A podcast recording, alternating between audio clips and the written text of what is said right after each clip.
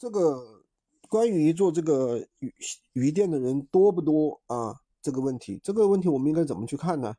很多人说，哎，做鱼店的人太多了，这个是已经是一个红海市场了，对吧？没办法做。嗯，这个东西怎么说呢？我们做这个鱼店啊，做了三年了，我们都一直在做，带带着很多学员在做，对吧？那其实每个人多不多，首先你要看这个市场本身大不大，对吧？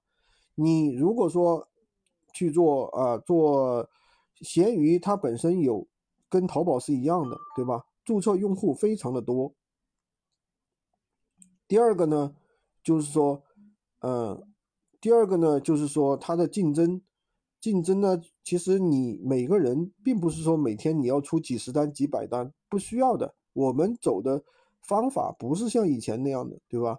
而且每一个类目，它这个流量非常大呀，而且并不是说让你哪个人你先做的啊就卡到位了，就能赚到很多钱，你后做的就赚完全赚不到钱，这个不是的，因为我们说白了就是一个普通人，在某一个平台一个月，比如说要赚个三千到五千，对吧？老手赚个几万，它并不是一个很难的一个诉求，我并不是说我要做到头部，对吧？我要去跟头部的人 PK，这个不存在的。